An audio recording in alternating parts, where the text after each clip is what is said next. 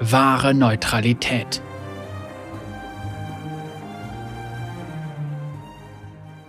Das war kein Sturm, das war ein Geist, sagte der Fischer. Er stand immer noch neben sich nach dem Schiffbruch, den er vor zwei Nächten erlitten hatte. Er sprach von einer Kreatur groß wie ein Haus und schnell wie der Wind, die sein Boot zum Kentern gebracht hatte. Shen hörte ihm zu und wog im stillen die Fakten ab, die ihm präsentiert wurden. Zeig mir, wo es sich zugetragen hat, sagte Shen. Der Mann führte ihn an einen Strand in der Bucht, wo ein Trupp Dörfler versuchte, die Körper der ertrunkenen Seeleute zu bergen. Shen kniete nieder und besah sich ein Stück des Wracks aus der Nähe.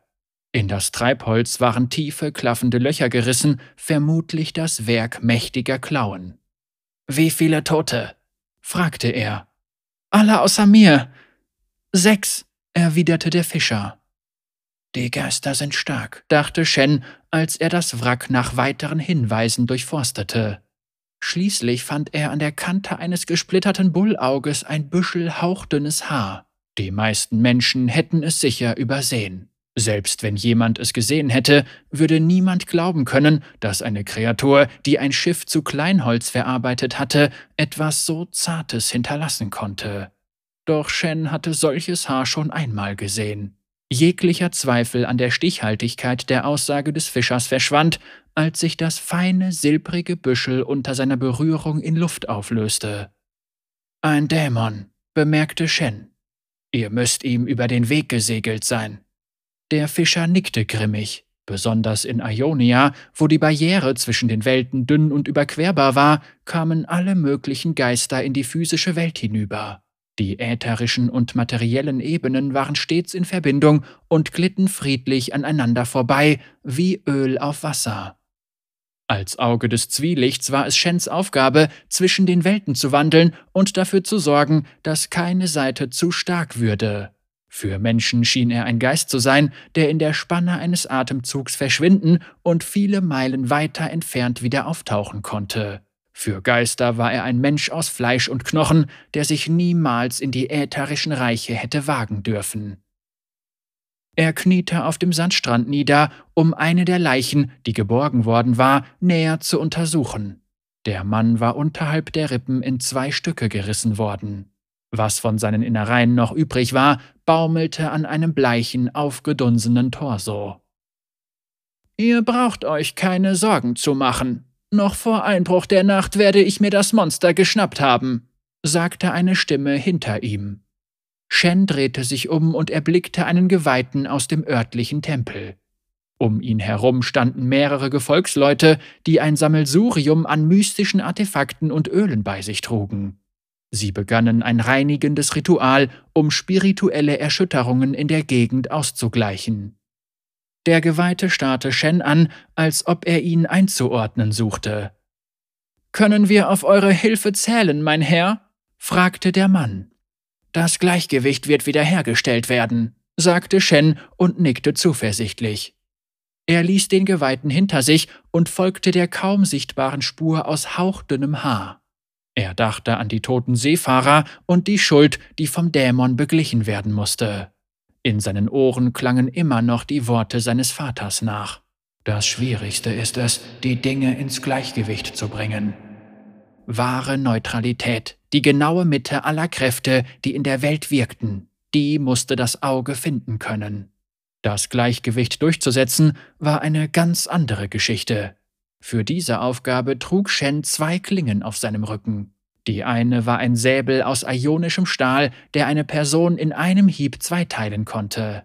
Die andere ein Schwert aus reiner arkanen Energie. Das Schwert war den Geistern vorbehalten und von Shens Vorfahren von Generation zu Generation weitergegeben worden.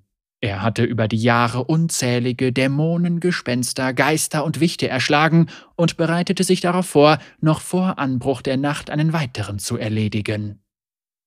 Shen kam schließlich an eine kleine, abgelegene Bucht, in der keine Menschenseele zu sehen war. Auf einer Sandbank lag der Dämon im seichten Wasser, sein feines, glänzendes Fell schimmerte in der Dämmerung. Die Kreatur schien aufgebläht, wie sie so dalag, vollgestopft mit der sterblichen Essenz ihrer Opfer. Shen kroch durch die Binsen und schob sich leise auf den schlafenden Dämon zu. Er konnte sehen, wie sich der massive Brustkorb mit den tiefen, entspannten Atemzügen ausdehnte und wieder zusammenzog. Als er nur noch ein paar Schritte von der Sandbank entfernt war, zog er seine Geisterklinge und bereitete sich darauf vor, zuzuschlagen. Plötzlich ließ ihn ein erschütterndes Geräusch innehalten. Es war ein schriller, grässlicher Schrei, der aus der Luft selbst zu dringen schien. Er klang vertraut, doch bevor Shen das Geräusch identifizieren konnte, hörte er es erneut. Und wieder. Und dann ein weiteres Mal, diesmal gipfelte es in einem Chor aus durchdringenden Schreien, die ihm das Blut in den Adern gefrieren ließen. Das waren die Schreie sterbender Geister.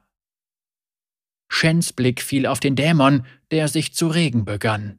Er blickte zu seiner Geisterklinge und wog seine Möglichkeiten ab. Dann führte er seine Hände zusammen, konzentrierte sorgfältig sein Ki und verschwand in einem Wirbel aus knisternder Energie.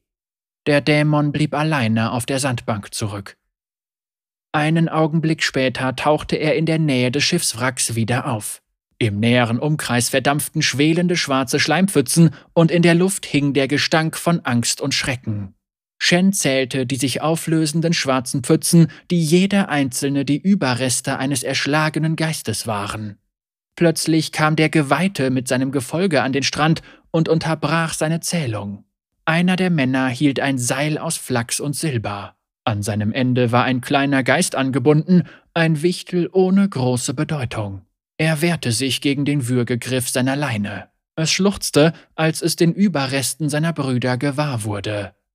Wollt ihr euch dieser Kreatur entledigen? fragte der Geweihte Shen beiläufig, als würde er ihm während des Abendbrotes einen Teller Suppe anbieten. Shen sah zu den klebrigen, schwelenden Pfützen, die noch vor wenigen Augenblicken mächtige Wesen aus der Anderswelt waren. Dann richtete er seinen Blick auf den Priester und den heulenden Wichtel. Ich muss um Entschuldigung bitten, Eure Heiligkeit, sagte er.